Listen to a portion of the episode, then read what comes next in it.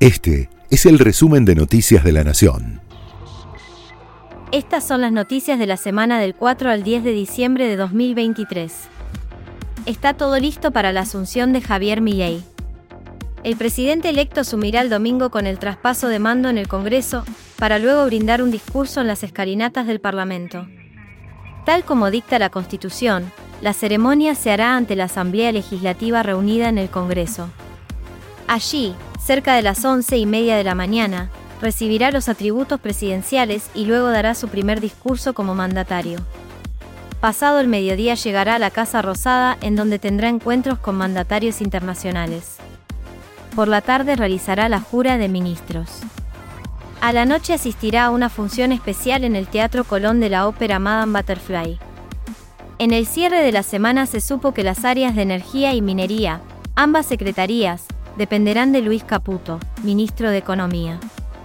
Hasta el momento, ambos sectores estaban confirmados dentro del organigrama del Ministerio de Infraestructura, a cargo de Guillermo Ferraro. Ferraro va a mantener el control de las obras vinculadas al sector energético y ambos sectores podrían pasar a su ministerio más adelante. También se confirmó que Mario Russo será el ministro de Salud y que Enrique Rodríguez Chantore ocupará el cargo de superintendente de servicios de salud. Por último, se oficializó el nombramiento de Florencia Misraji como nueva jefa de la Administración Federal de Ingresos Públicos. Se trata de una asesora fiscal y jurídica que se desempeñaba como socia del estudio Lisicki y previamente estuvo a cargo del Departamento de Impuestos de la empresa Cargill. Jair Bolsonaro llegó al país para acompañar a Milei en su asunción. El expresidente de Brasil está en la Argentina para participar de la ceremonia presidencial.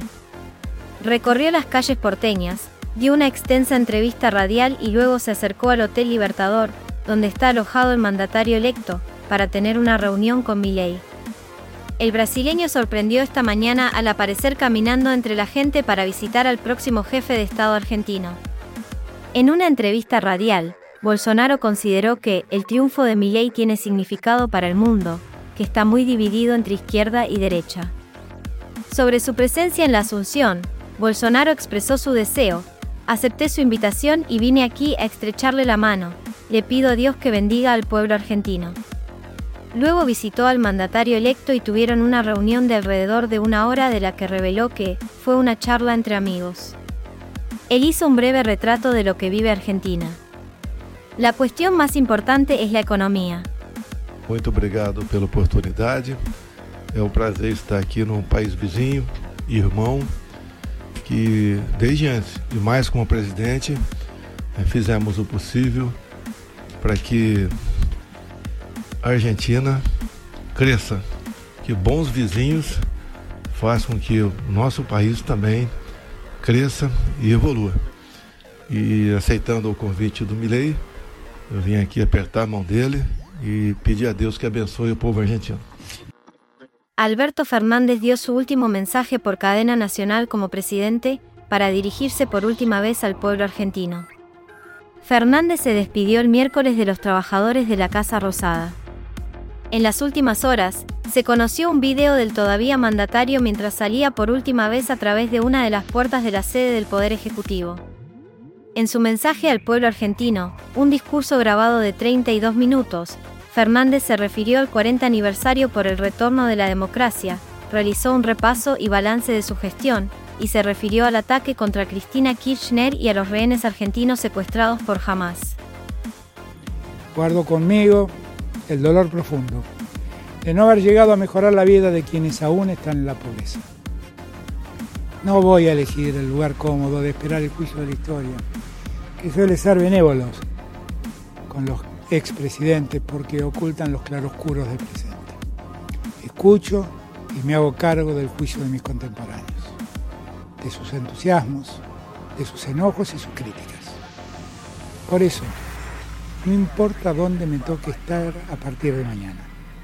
En el mismo momento en que entregue los atributos del poder, yo lo sé. Voy a ser aquel joven abogado guiado por la búsqueda de la libertad, la igualdad y la fraternidad, dispuesto a diario a dar todo por construir entre ustedes, mis compatriotas, una sociedad más justa, una sociedad que se desarrolle en paz. Siempre junto a cada uno de ustedes. Siempre agradecido por el inmenso honor que me dispensaron. A 40 años de la democracia, defendámosla cada día, como nos enseñaron las abuelas y las madres de Plaza de Mayo. Y todos y todas quienes nos marcaron el camino. Antes de que asuma el nuevo gobierno, y ante la expectativa de una mayor devaluación del tipo de cambio oficial, YPF aplicó un fuerte aumento de los precios de nafta y el gasol de 25% en promedio, y con alzas de hasta 30% en algunas zonas del país. La suba había comenzado en las estaciones de servicio Cell y Puma Energy, que el jueves por la noche aumentaron en un 15% en promedio, aunque habían aplicado aumentos mayores anteriormente.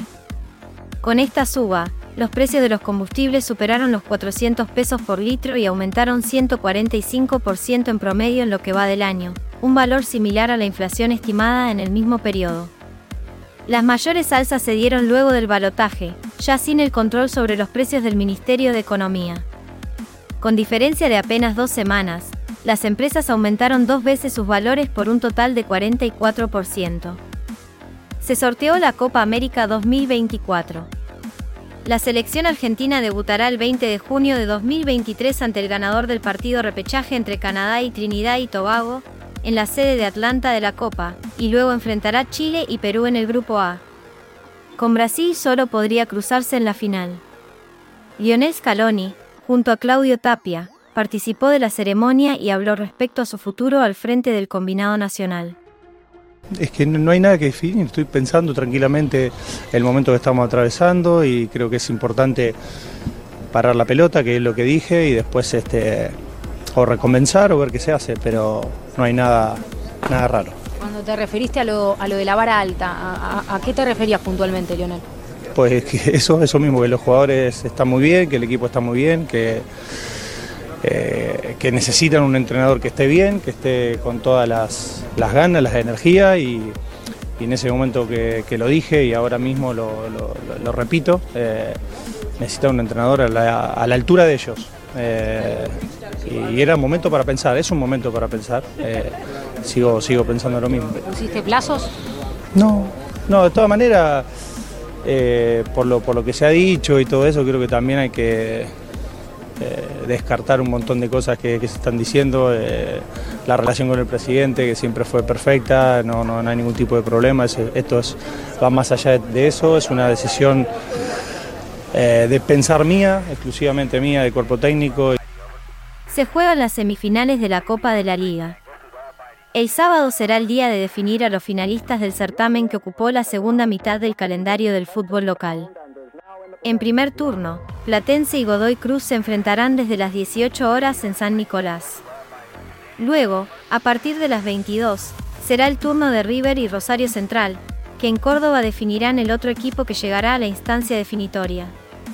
La final se disputará el próximo sábado 16 de diciembre en el Estadio Madre de Ciudades de Santiago del Estero.